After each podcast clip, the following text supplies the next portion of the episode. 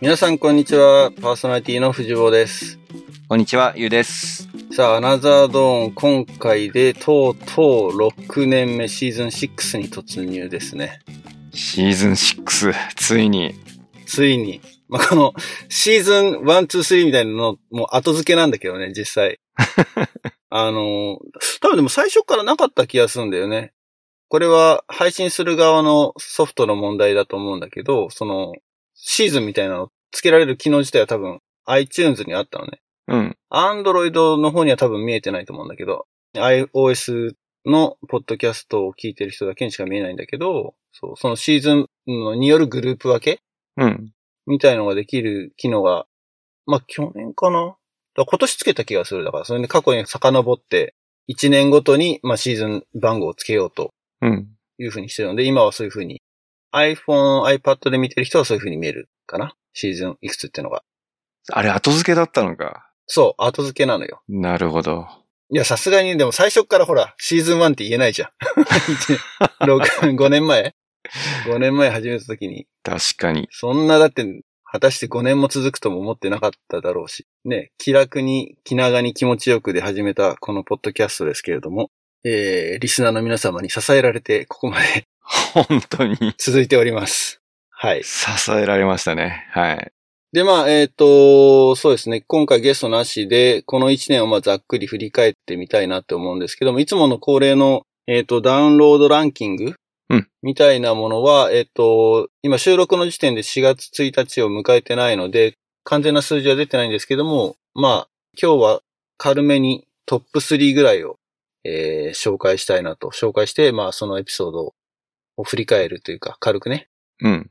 したいなと思うんですけれども、えー、そうですね。じゃあまずそのダウンロードランキングを見てみたいと思います。じゃあ第3位からいきましょうか。はい。第3位、エピソード53、第3の場所が持てる幸せ。ゲスト、カニエ・アンズさんですね。おー。アンズさん3位。アンズさんが、そうですね、来た回がナンバー3ですね。おー。ここはそうだよね、本当10月に、そのラボの OBOG プラットフォームだっけうん。のイベントをやって、僕らのポッドキャストをそこで宣伝させてもらってうん。から、まあ、飛躍的にダウンロード数とか、あとは、えっ、と、Facebook のライク数とかも伸びてるんですけれども、まあ、その、アンズさんが来る前にね、高山さんがゲストで来てくださって、そこちょうどその波だよね。うーん。アンズさんが11月1日、で、高山さんの会が、えっ、と、1個前の10月15日だったので、で、イベントが10月の 24? うん。だったで24。しょだからそこにちょうどピークが来てて、そういえば、クリスマスの、ほら、うん銀座、ウエスト、うん。ウエスト缶ね。買ったよ。ウエスト館って買ったのうん。買った。おーあの、絵本ついてないやつ。それ何 ?2 バージョンあったんだっけ二バージョンあった。そう、二バージョンあった。あの、うん。ラボのほら、夏の夜の夢っていうライブラリー付きの缶のセットと、うん普通に缶のあのお菓子のセットと。それ二種は類だった CD はついてなくて、本だけ、絵本だけってことね。あれどうだったっけな ?CD、さすがに CD はつけないか。絵本だけああ、どうだったかなすげえ高くなっちゃいそうだもんね。うん。 うーん、なるほどね。じゃあ絵本付きのではなく、まあ家にあるからってこと だよね。まあまあそう だね。いやでも素敵な缶だった。本当に。あれは本当なんていうかな。ラボ関係なしにうん。素敵な缶。あの、ラボ好きだからラボのために買ったっていうよりは、 あの、もう缶のデザインと素敵なね、アンズさんのアートの作ア品ンとズして。さんのアートの、うん、なるほど。多分、ラボ関係者で買った方はかなり多かったんじゃないかなっていう。ね。うん。ある程度のロットを抑えてたって言ってたもんね。だってね。一切ラボさ用、に。うん、はい。ということで、第3位は、アンズさんの回という。うすねん。いや、意外に、逆に、あ、3位なんだと思った。あ、もっと上かと思ったってことうん。おういやいや、この後に控えてるのが、はい。かなりですね。ダウンロード数だけで言うと、うん。アンズさんの回は、えーっと、146ほいほいほい。でした。はい。うん。じゃあ、第2位、第3位のエピソードに、えー、約20ポイントの差をつけて、このエピソードが第2位でした。エピソード55。今でしょ。ゲスト、アケ。おー、なるほど。アケのパーティーと、あと、まあ、いくつか、あの、パーティーを含めて合同のオンライン保護者会を、まあ、公開したという感じだよね。うんうんうんうん。あれ、ライブではこの時やってないもんね。ライブで、え保護者会をやってるのを横で収録しといたって形だよね。そうだね。俺たうんうちんのうん QA、あの QA じゃねえ、あの、明けと3人のやつね。そうだよね。3人で話をしてっていう。うんうんうん。一応公開収録しますっていうふうに断りをして、うんオンライン保護者会をやって、うんそれをまあそのまままあ公開したっていうのが話の流れ。だかうんすうんねうんうんうん。らこれがアナザードーンとしてオンラインのラボのパーティーの保護者会に参加させてもらったのが一番最初そうだだねっ。たけれども、うん。えーまあこれを受けてユウが、アナザードのサポーターになってくださったテューターにはも漏れなくじゃないけど、保護者会行きますよっていうね、宣伝をしたっていう経緯もありましたけどねいやー、保護者会の参加はいいと思う。アナザーゾーンの、うん。この、ね、サポーター向けね。サポーター向け。うだからこん。の回ちょっと、うん。何話したっけね。 結局、その保護者から出てくる質問っていうのは、まあ似通ってんのかなっていうのはすごい感じたかな。この前そのね、うん別に保護者会やったけど中国、四国支部でも。うん。まあ悩みは一緒なんですね、皆さんね。うん。それに僕たちがどれだけこう、僕らの経験をシェアすることで、何かお役に立てるならば、うんまあそれはありがたい話ですねっていう。うん。どうなのその後、オンライン保護者会ってガンガンまだやってるのあの、U の方の。いやー、すごいよ。あのー、お問い合わせ、なんていうのあのー、まずラボ戦の方に、事務局の方に、テューターから依頼が来るのね。うん。で、その依頼リストみたいのを結構ドワーッと今、いっぱい来てて。うん。でありがたいことに、僕も結構ご指名いただけるんですけど、その3人ぐらい、あの、どの方がいいですかっていう最初に候補の方リかクエストがら出、せる。そうリクエストあるんだけど、今ちょっとね、土日、次男のちょっと習い事の関係で結構埋まっちゃってて、うん。なかなか今対応ができないんですけど、土曜日の午後しか今対応できなくて、ちょっとまずは第一希望日に対応できる人を優先して、今対応するっていう方針があるので、対応できてないんですけど、でもまあでもやっぱりいっぱいお声掛けいただいてますね。うん。大好評企それはでも、あれなの こう、画。うんこういう裏話をしてしまったらあれだけど、その、キャラバン隊の中で、こう、誰が人気とかっていうのは分かったりするのちょっと待って。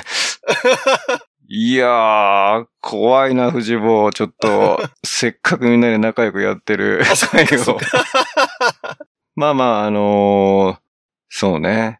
一応、どなたがリクエストをいただいたかっていうのは出てくるけど、別に、あ、じゃあ見えるってことなんだ。そういう意味だと。じゃあ自分のとこに来るのしか見えないのかなと思ったの。あ、今まあ一覧でその、どういう状況かみたいなのを共有してもらってるあの、一応それスタッフっていうか、世話人会みたいのに入ってるのあで。あ、なるほど、なるほど、うん調整側に回ってるからってことね。そうそうそうそうそう。ううんうんうん。そうなんですよ。はい、じゃあそこは 踏み込まない方がいいのかな。あの、あえて。まあ言ってもね、あの、まだ8人ぐらいのあれだから、結構でうもん知ってるよ。あの、特定の人にっていうわけではなく、うん結構リクエストはいろんな形で。うん、チューター側から見ると、なんかこの人はこういう話をするっていうのが、なんとなくダイジェストで見えてる感じなのそれとも、口コミなのかねえっと、まず、その、今回8人ぐらいかな。キャラバン隊で話すスピーカーの方の簡単な略歴っていうのかな。あと、好きな、なんだっけな、あの、 テーマ活動、ライブラリーとか、なんかいくつかのその質問には答えてあるの。で、それが多分、なんていうの、募集要項と一緒に、うーん。あの、そのテューターの方が確認できるような資料として配布されてると思う。うん、うん、うん。でその、まあ、プロフィール見ながら、ね、どういうお話ししてくれるんだろうな、みたいなのを見て、うんうおん、声掛けされてると思います。まあでもあれだよね。アナザードのリスナーでもしリクエストしてるチューターがいたら、逆に U は指名しないか もね。 どういうことどういうここれで聞けてるからっていう。と なるほど。うん。他のラボっ子 OBOG の話の方が、ね、違う切り口の可能性が非常に高いですから。いや、でもね、うん。なんかいきなり膨らましてるけど、 うん。一箇所だけあの、ちょっとありかなしかはを、ちょっとあれなんだけど、あの、単独指名もあったよ。どういうこと本当は3人指名してくださいっていう、あ単眼って こと単眼、併眼しないで。閉眼なし。うん。うん。すごいね。でもそこはね、アケの近くのテューターの方だったの で、若干ちょっとあの、身内 のちょっと、うん、なるほどね。あれもあると思うんだけど。まあまあ多分地域会とかでお話しされて、やっぱりそういうフィードバックがあったので、まあさっきの口コミっちゃ口コミかもしれないね。いや、ここはだから相乗効果が生まれたら、それはそれで。ね、これいつまで続けるのかってまだそれは決めてないでしょあ、えっ、と、これというのが、キャラバン隊のそキャラバン隊うん。今ねこれってのはポッドキャストじゃないよ。 うん。びっくりした。いきなり公開でポッドキャストの終了を告げられるのかと思って、ドキドキしちゃったよ。あのー、キャラバン隊の方だよね。そうそうそう。まずね、キャラバン隊は1期の募集なの。あ、そっかそっか、言ってたね。で、そう、期限を決めてあるので、一応7月までかな。今回の募集は。うーん。でその次の回に、ユウが出すかはまだ、ちょっと、わからない。わからないってことですね。ちょっと、このなんか、意味わかんない希少性のアピール。今がチャンスみたこれ いな。何様だって感じ。駆け込みで。いや、でも、参加するとね、元気もらえるし、楽しいので、うん。いや、それはもうね、時間の許す限り、対応はしていきたいんだけど、ちょっと今年一年はね、ちょっと、次男の、ちょっと今、始めた。習い事がね。そう。バレーボール。ルね。バレーボール。 よく知ってるね。いやいや、この前話してたじゃない。あれそうそうなそんうだそっけう。うん。そうなんですよ。ちょっとここにちょっとね、コミットしていきたいなっていうのがあって。うんはい。もちろん自分のお子さんゆ最優先で全然当たり前だと思うので。なんかでも企画続きそう。大好評だもん。本当に。うん、それはでもよかったね。うん。いや、ナイスな企画だったと思う。あの、僕以外もってことね。その、うん全般。的に OB、OG、プラットフォームの中でのやっぱりフィードバック聞いてると、うん。ままあ、悪い話は上がりようないか。 あ、そう。そんなことないか。 ちょっと、あの人の、危ないなぁあの人のトークちょっとイマジでしたけど、上がるわけないもんね。そうだよ ね。いいに決まってるか。まあ、あとほら、うん。複数人に来てもらうってことがないからじゃない比較もすることもないだろうし。まあね。そういう意味だと。そうだね。穏便に行きまし ょう。はい。ということで、えー第2位は、明けの保護者会やったところですね。今でしょ。エピソード55でした。さあ、じゃあ最後。2020年度第1位は、おエピソード56、どん底からゲストティラミス。おー来たティラミスの回ですよ。はあ。え、ダントツなのダントツですね。うん。えっ、と、第2位に約40ポイント差をつけて、かつですね、配信日は一番最新ですね。ベスト3の中で最新のエピソードなんで、ほまあ、トータルで今日の時点で205ダウンロードがありますけれども。うん。で、2月1日の配信だから、まだ2ヶ月でしょー。あ、あれそんな最近だっけうん。なんかもうずいぶん昔な話な気がしてたけど。 そう、俺もどうかって。あ、そ。そうへえ。でもね、あの、反響大きかった。確う。か反に。響キャッタやっぱね、事務局だからってのもあるのかもしれないけどね。うん。いや、あれだよ、やっぱりあの、ティラミスファン多いんだよ。 うん。なるほど。だってほら、パーティーでもそうじゃん。なんか愛されキャラじゃん。うん。なんか結局、あの、心配になっちゃって、な んとかしなきゃみたいな。うん。こいつをなんか支えてやんなきゃみたいな。ちょっと、あれじゃないのなんか、母性本能をくすぐるじゃないけど、なんかあるんじゃないなるほどね。ちょっと、ほっとけないみたいな。いや、すごい。なんか、テューターの方からも、あの、ティラミスさんの会話聞きました。本当面白かったです、みたいな。あの、あかんない。もしかして、組織票かもしれないよ。 もう、うんうん。今組ね織、評価注意あ、広島行かれたから、ほら、広島の人はもう、それも大きいうね、ん。そうだよね。広島にいて、うちらがその中国四国支部で保護者会やったっていう、あの結構規模が大きかったっていうのもあって、うん。そうか、そこ、みんな少なくともそこここは気に来るか。うんあ。の保護者会に参加された方たちは。うん。リアルに知ってるからね。やっぱ、あれだよね、その、アナザードーンのもうずっと聞いてくださってるっていうリスナーじゃなくて、こう、スポットで聞いてくださる人ってのは大体こう、自分の知ってる人がゲストに出てるかなっていうところで、あの、つまみ食いっていうかね。 つまみ言い方悪いか。うん。 いや、でもそういうふうにピッキーにこう聞いてもらうっていうのはあるんでね。まあ、しかもね、あの、神奈川支部にいたりとか、結構、身近なところの、僕ら、あ、僕のつながりの中でも結構有名人だったので、うん。これでもまだだから伸びるんじゃないかなっていうふうにうん。思います。まだ2ヶ月でしょそうだよね。4月1日の時点で2ヶ月しか経ってないんで。いやー、これは結構記録的だと思いますよ。過去を振り返っても。おー、この短期間でダウンロード200っていうのは、と全体、そう、ちなみに去年、えっ、と、1年間総ダウンロード数っていうのが約4300あって、えっ、と、まあ、アナザードーンこれで丸5年になるんですけど、5年間トータルのダウンロード数っていうのは今だいたい1万5000。なので、約3分の 1? うん。が去年の数字ってこと。ほー、伸びたね。 5年のうちの、そうそう、だからすごいのよ。うん、うん、うん。ここ最近でのリスナーの広がりってのはね。でもね、あのーその手応えはあったね。確かに。10月以降。であとは過去のエピソードがどれぐらい聞かれてるのかってのはちょっとまだ、これは本当にじっくり、うん。あの、統計を眺めて、ね、分析をしたら出てくるんだろうけれど、まあ気になるところではあるよね。うん。その、今年発信したエピソードではなくて、人気があるものってどれなのかっていうのはね。うん。まあでも僕のそのね、個人でやってるツイッターの界隈でもリスナーの方っていて、そっちからもまあフィードバックもらったりとかもしてるんだけど、おう。新しくね、聞き始めて、まあ結構だからポッドキャスト聞いてる人ってのは、あの、いろんなポッドキャストのチャンネル同時にやっぱ聞いてるみたいなんだよね。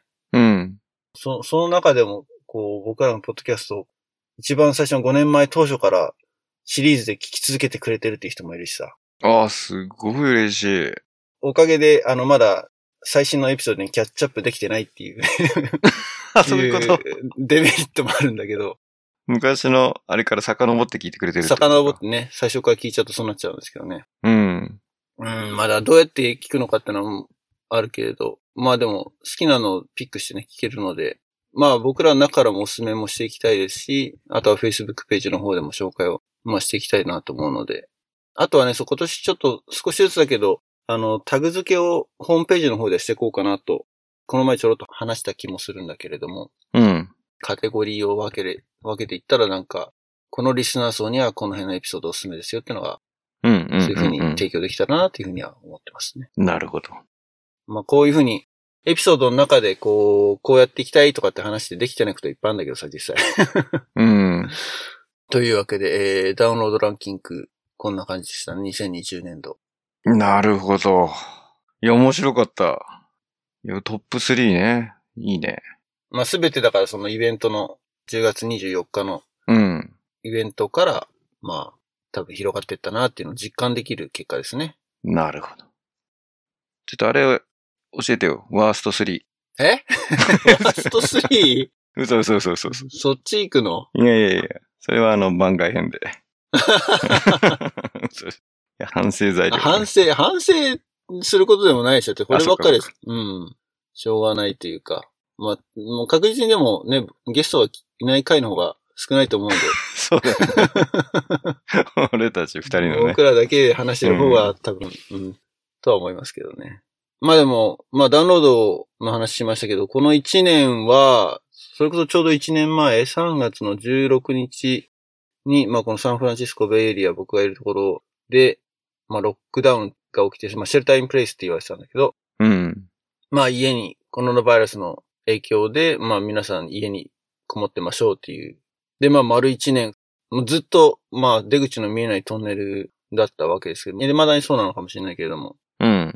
一年間、ね、ずーっとこのコロナ禍で生活をしてみてってところを振り返ってみると、どうですかいや、そう、だから一年、一年前かって感じだよね。なんか全いや 然。、でもね、うんそう、サンフランシスコの街を、それこそね、バーっとみんなが家に引き込めましょうっていう風になった時に、ドローンを使って空撮をした YouTube がちょっと話題になってたのね。うん。で、そのサンフランシスコのダウンタウンを、いろんなところをこう、ドローンを飛ばして撮った映像なんだけど、ほんと人っ子一人いないうん日。中なのに、っていう状況があったんだよね、本当に。なんか本当、あれ映画を見てるかのような感じがしたんだけど、実際にそういう状況が起きてて。うん。でそれに比べたら今全然普通に人いるからね。アベエリアもうん。いや、俺サンフランシスコは行ってないけれど、うん。街を見てたら別に今普通に人はいるし、で、それこそだからフリーウェイとか、当時どんぐらい外に出てなかったのか覚えてないけど、たまーにどうしてもやっぱ会社に行かなきゃいけない用事ができて、うん。で、あの日中車走らせてオフィスまで行った時に、まああのフリーウェイに車が走ってないことあ、走ってない。空いてるっ。てのを覚えてたのよ。うんうんほとんど車がなかった。うんうん。うん。だけど今はもう、なんだろう。コロナの状況になる前とそんな形式は変わってない気がする。あ、ほんと。渋滞いや、渋滞まではいかないんだけど、まあそういう意味だとそう、通勤はしてないのでみんな。うん。あの、通勤の渋滞はないんだけど、でもそれこそ土日とかにどっか出かけたりとかするときに見る風景はそんなになんか、うんあ、戻ったなっていう感じはするよね。う。うんいや、場所によっちゃ渋滞するもん。あの、それこそ土日にビーチに出かけようとか、トレイルに行こうとかって。で、例えばなんか人気のスポットなんかだったりすると、特にビーチはね、暖かい日とかだとう、ん。車も渋滞してるもん、やっぱり。おー。うん。そうなんだね。なんか、日本の方が、なんかそこら辺の緩いというか、日常にもう戻ってんじゃないのみたいなのが強そうだけどね。うん、まあまあ、非日常感は拭えないけど、うん。そうは言っても、外に全く出なくはなくなってない。うん。なるほど。まあでもどうなんだろうね。そこら辺はまだ検証できてんのかね。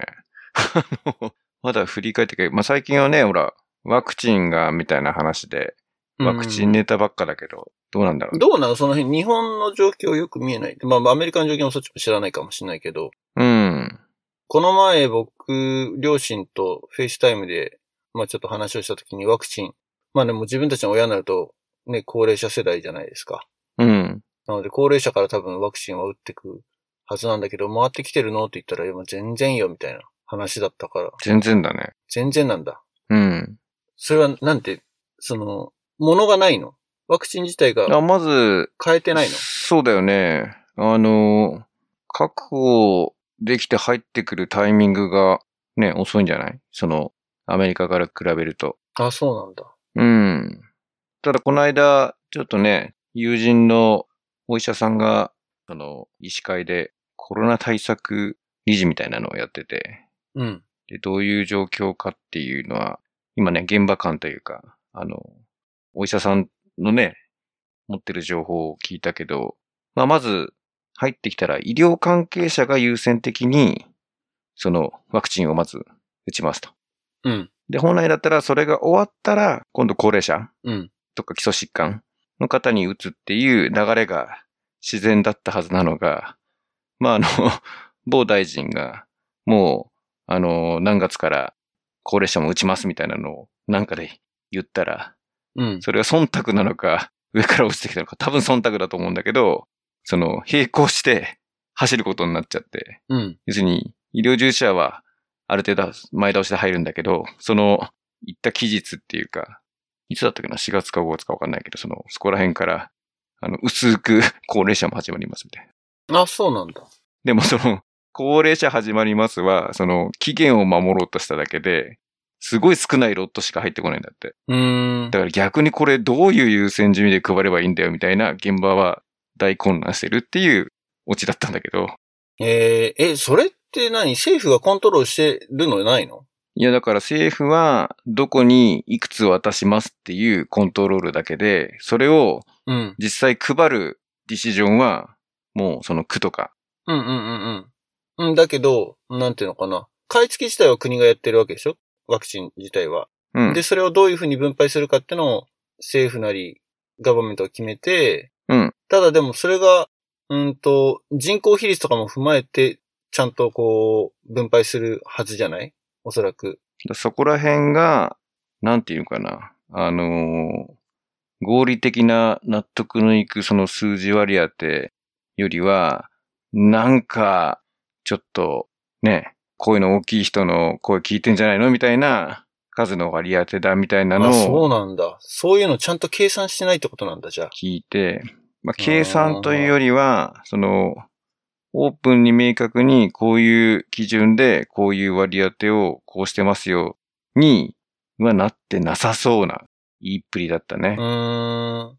でもそれと、あれだよね、逆に計画立てらんないよね。こんだけの数がこの人たちに行き渡ります。この時期にはっていうのの、うん見。積もりができないよね、それだとね。いや、だからもう本当に、じゃあ例えばその、ちらっと、そのもうオープンになってる情報で見せてくれたけど、その、さっきで割り当て分が1000箱入ってきますみたいなのがうん。最初のロットで。でも1000どう配んのみたいな。何万人もいる中でみたいな。うん。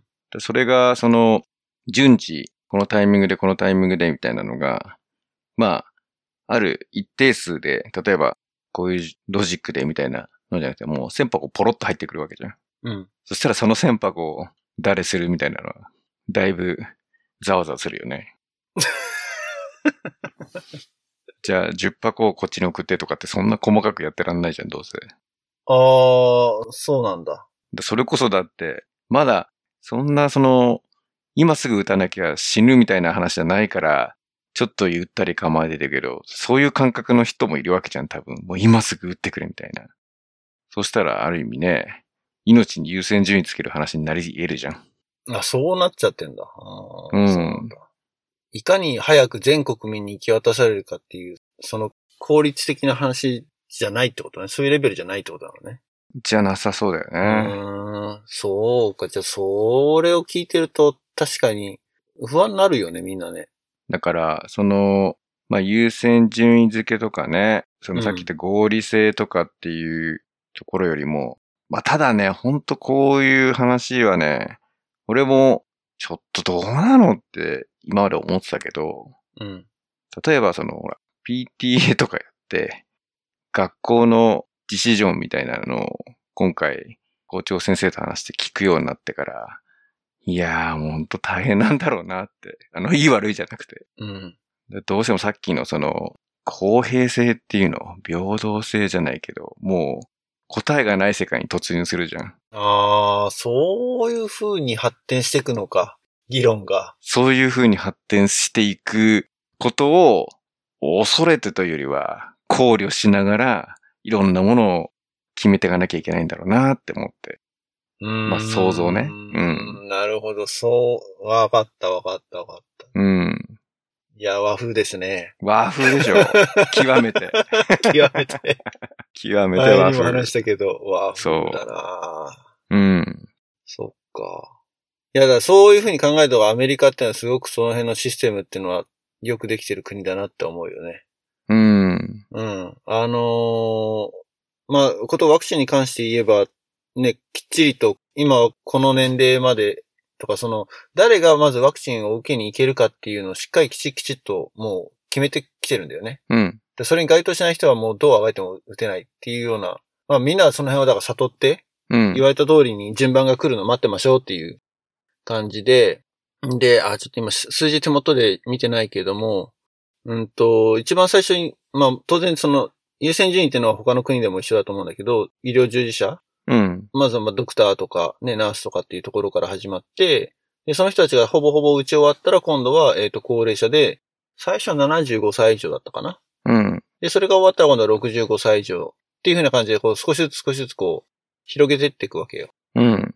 で、今の段階でもう65歳以上の方は90%以上もう打ち終わってるあ、本当はず。うんうん。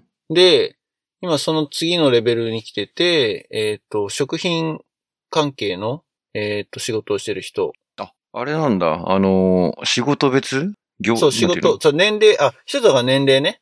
年齢はもちろん一つの軸として、だ75、65で、その次はだから55歳以上うん。ってのは問答無用に、もう何やってても打てるっていう。その年齢の幅が多分、10歳刻みなんだよね。65、55、45って。うん。で、45から下、16歳までは、一つのこう、くくりなわけよ。で、そこは一番プライオリティが低いくくりなのね。うん。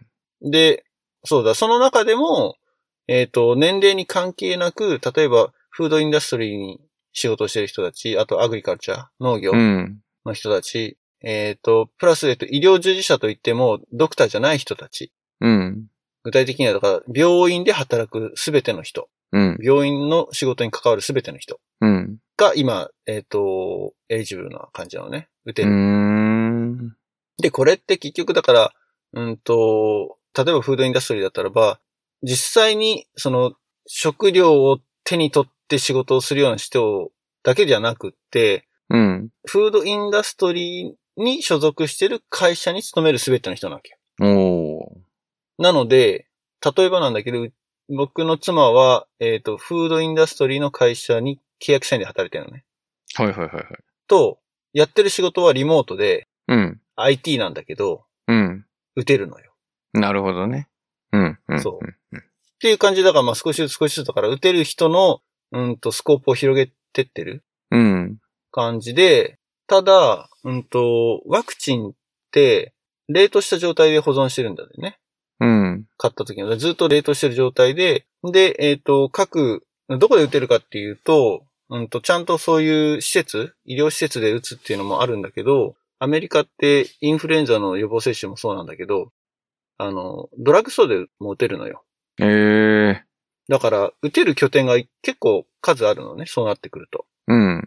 でもちろん特設会場みたいなとこもあるんだけれども、でそういうふうに、だからそういうディストリビュートする力ってのは、そのインフラの違いなのかね、やっぱね。すごい早いなって思う、だから。うん。うん。うん。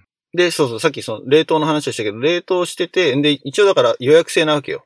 うん。いついつに来てください。ここの施設に来て、打ってくださいって。で、2回打たなきゃいけないじゃないうん。で、2回とも予約するんだけれども、あの、それも全部予約は全部オンラインで完結してる。ええ。高齢者も高齢者も、うん。うん。うん。うんオンラインしかないんじゃない多分。その予約システム自体が。うん。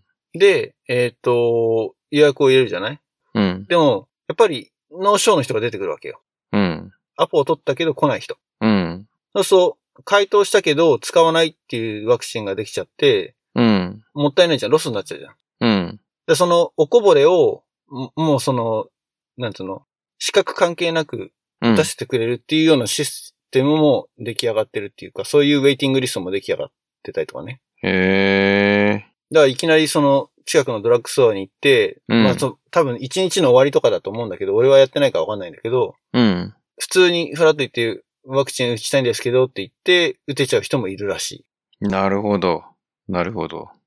まあ、ロスするぐらいだったら打っちゃった方がいいよね。そうそうそうそう、ロスする、廃棄でしょそうそうそう、しかないから、もう再冷凍して保存はできないらしいので、うん。だからそこをすごく計画的にっていうか、効率よくうん。やる仕組みっていうのができてるなっていうのは、あの、聞いてて思うね。うん、うん、うん、うん、うん。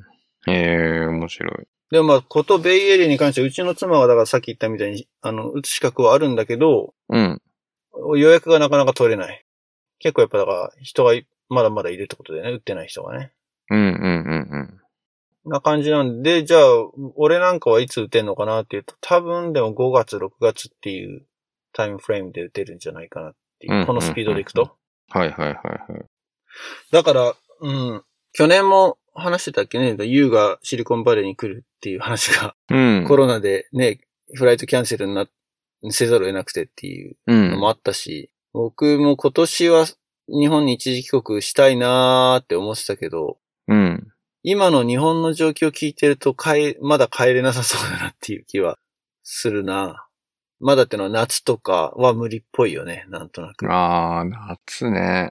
うん。こっちはワクチン打ってるけど、まずそれがだから入国に何か影響を与えるのかワクチン打ってたらそれこそ、ね、2週間の隔離生活をしなくていいとかっていうんだったらまあ、ありかなと思うけど、多分そういうふうにうんならなそうだよね。夏ぐらいじゃ。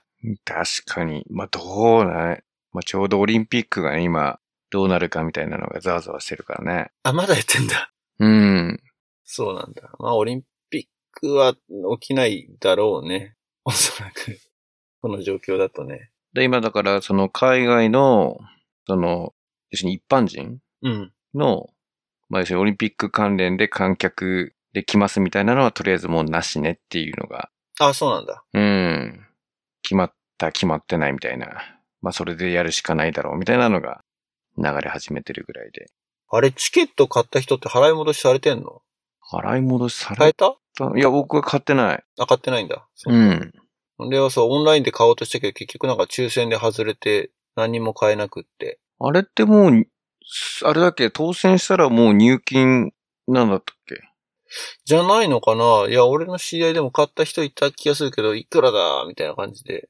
うん。まあでもそれ払い戻しちゃって叱るべきだよね。まあね、さすがに。うん。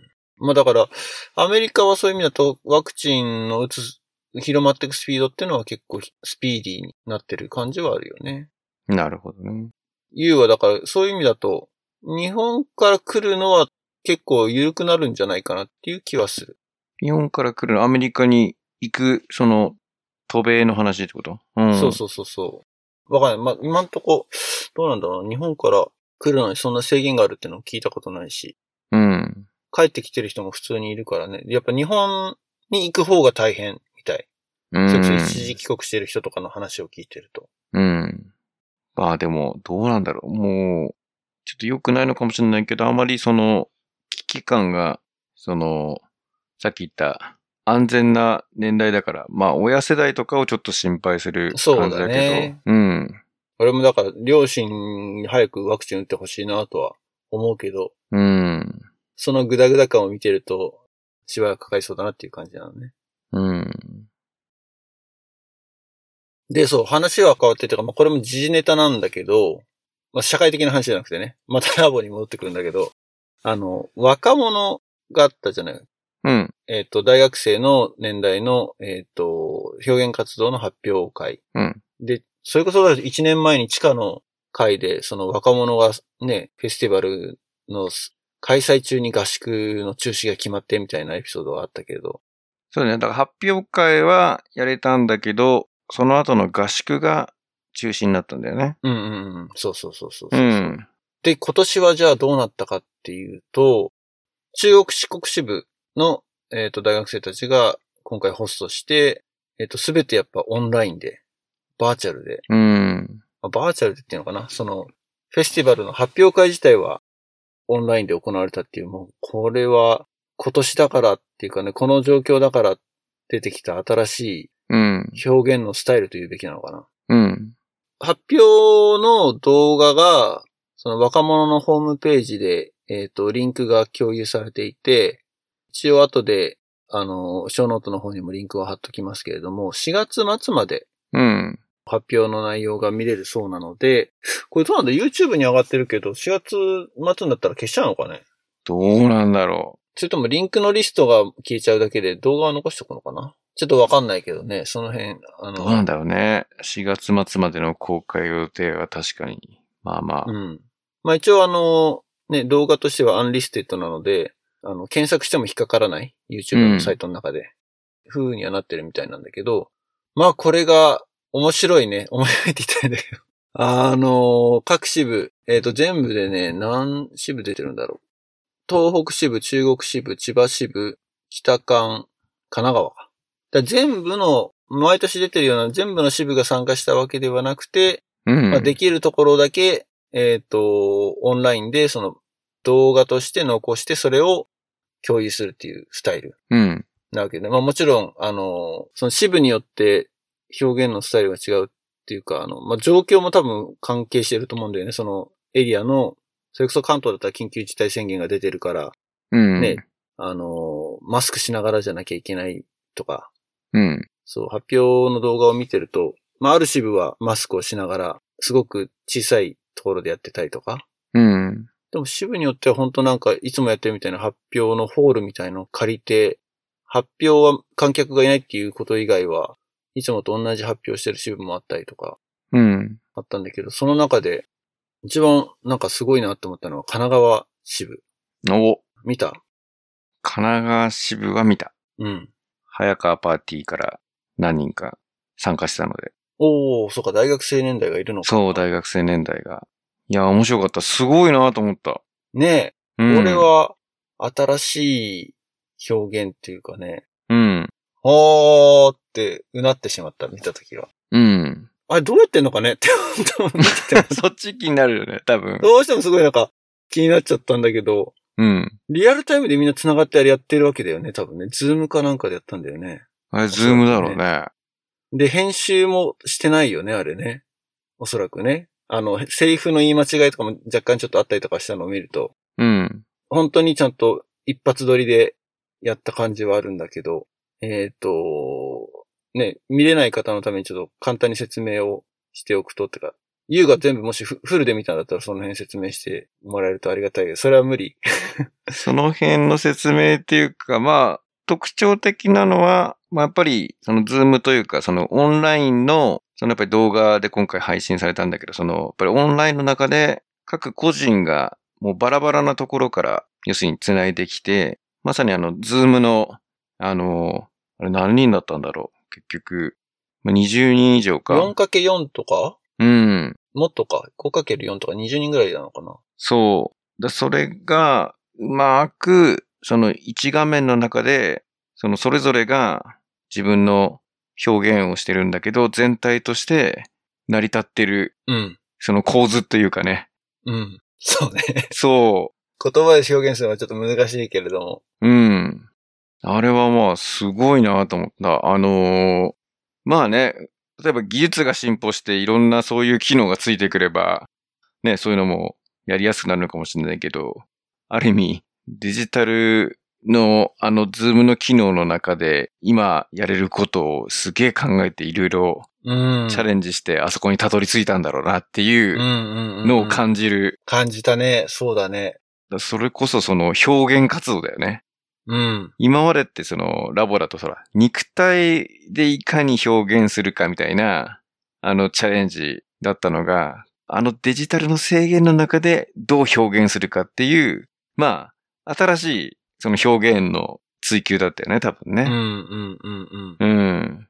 いや、あれほんとすごくよく考えられてると思うん。う。デジタルネイティブ世代だよね。だから彼らはね、本当にね。いや、そうだね。うん。これはね、ほん、あのー神奈川支部だけじゃなく他の支部もぜひ見てほしいんですけれども。これはでもやっぱあれなのかね、その、物理的に集まってなかったのは神奈川だけだったんだよね。発表を見ると。あ、そういうことなのかなう。ん。うん。だからそれは何やっぱりその非常事態宣言とかそういう実際の制約、物理的な制約がきつかったからなのかな、神奈川。千葉、お隣の千葉は、あの、マスクしながらみんなでどっかの集会場かなんかで撮ったっていう感じだったんだけど、いや、それはだって条件は一緒だよね。千葉も。あ、関東は神一緒なん奈川だも。。うん。じゃあ、あえてそれはなんか、チャレンジしたのかもしれないね、そしたら。いや、チャレンジだと思うよ。あえて。うん。なんか、うちの参加したメンバーも、あえてそういうのをチャレンジししそうなメンバそこは、さすがにでもラボパパとは話さないか。 パーティーの参加したメンバー。ー。参加したメンバーは、まあ、まだ、まだというかね。まあ、ちょっとこの収録日が、あの、バレてしまうのであれなんだけど。うん。いや、実はあの、早川パーティーも今度20周年の発表会を控えてるのね。ほう。で、その時に、まあ、大学生年代も結構この20周年にいろいろ今かけてるメンバーがいて、その被ってるからさ、そのメンうバんー。うんだうん。からその、ちらっとその、話す機会はあったんだけど、それはでも今度20周年の発表に向けての話が中心だったから、若者の話はまだ全然できてないんだけど、ただその終わったら、その後に、高大生と、もうぜひ、話す場を、という形で、早川って言ったから、なんとお時間、いただきまして。んえ、それは何えっ、と、神奈川の表現活動に参加してる大学生が、ってこと早川パーティーの高大生と、うん。あの、早川って言ったらもう俺あの、オンライン保護社会を俺がやってるっていうのをさ、まあ、知ってるわけじゃん。うん。で、まあ、パーティーにも、まあ冗談半分で、ちょっとあの、外のばっかりやらないで、パーティーにもなんかやってくださいみたいな話になって、あ、ゆうが高大生と語らう場うん。を持つってことだ、ねそうそうそうそあーはういはいはい。うん。で、面白かったのが、あの、早川って言ったか、あの、あれは、ラボ戦を通して依頼した方がいいですかって、多分、本気で聞かれたと思うんだけど。いや、あの、普通に、いやいや、直でいいですよって答えたから、あれは、どうだったんだろうあの、ボケだったのかなあのめちゃめちゃじわじわ面白かったんだけど。自分のパーティーの保護者にラボ戦経由で依頼してるって、それもおかしな話だよ。そうそうそう そう。いや、なんかあの、ほら、あのーカウントされてて、ね、さっきのランキングじゃないけど、ポイントつくんじゃないかな、みたいな。あゆうさん一番頑張った、みたいな、賞もらえるかも、みたいな、そういう、ほら、あの、テューター心があったのかもしれないけど。なので、ちょっとその、フィードバックの場は今度もらえるんだけど、あれ、そこで聞けるかもしれない。聞けるかもしれない。まあ、もしくはあの、アナザードーンのゲストのリクルーティングをしてもらってもおー。いいかなって。ね。そうねゲストに来てもらって、まあ、どういう風にやったのっていうのを聞けたら、それはそれですごい面白いなってなるほど、なるほど。思うのでね。うん、うん、うん。動画のリンクこれ取っとかないとね。そうだね。まあ、ビデオ本体が消えちゃったらどうしようもないんだけれども。うん。ぜひ、あのー見ていただきたいですね。お時間ある方は。まだ4月末まで若者のホームページの方で公開しているということなので、 うん。はい。ショーノートの方にリンクを貼っときたいと思います。えー、まあ1年の振り返りをしたわけですけれども、まあとりあえずシーズン6はまだまだ続ける意思は僕らにはあるので、ポッドキャストを引き続き、えー応援していただけたらなというふうに思います。えー、アナザードンポッドキャスト、Twitter、Facebook の方で情報発信をしています。配信情報などはそちらの方で配信していますので、Facebook ページの like、あ、そういえば Facebook ページもライク数が200をとうとう超えて、ほう。前になんか100超えたわーいってやつだよね。そうね。でも最近だった気がするな。それね、それもちょっとね、調べてみたんだけど、うん。えっ、と、2019年の10月かどっかのエピソードだったかなはいはいそはい、のはい。話をしたのが。うん。そうだ、5年、じゃあ4年かけて100いったって言ったのが、ほぼほぼ1年半ぐらいで同じぐらいうん。伸びたっていう感じですね。あの、チャートでこっち僕ら見てるとすごいよね。だから、それこそその、10月24日のイベント以降にうなぎ登りしてるっていう感じが。うん。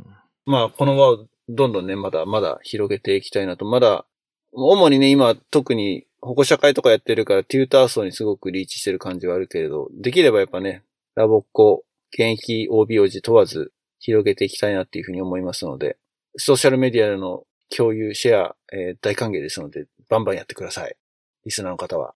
で、えっ、と、そこに一緒にね、あの、番組の感想などもつけてもらえると、僕ら、えっ、と、パトロールしてますので、 巡回してますので、はい。あの、見に来ますので、ぜひよろしくお願いします。あの、すごく励みになります。こういったコメントとかね、シェアしていただけると。あとは、えっ、と、キャンプファイアコミュニティというところでサポータープログラムというのを用意しています。えー毎月500円のワンコインで、えー僕たち、アナザードーンのポッドキャストの活動を支援していただけるという方は、ぜひ、えー、ショーノートの方にもリンクを貼っておきますので、アクセスしてください。番組の中で話せないようなね、えーアフターショー、ビフォーショーとか、えーそういったお話も10分ぐらいの短い目のエピソードですけども配信してますので、えー楽しんでいただけるかなというふうに思います。こんな感じですかね。はい。えー、ゆうさん、次回ゲスト、リクルーティングをもしできそうでしたら、おはい。招きしたいなと思いますので、はい、よろしくお願いしますね。はい。ということで、えーリスナーの皆さん、また次回4月15日にお会いしましょう。ごきげんよう。バイバイ。バイバイ。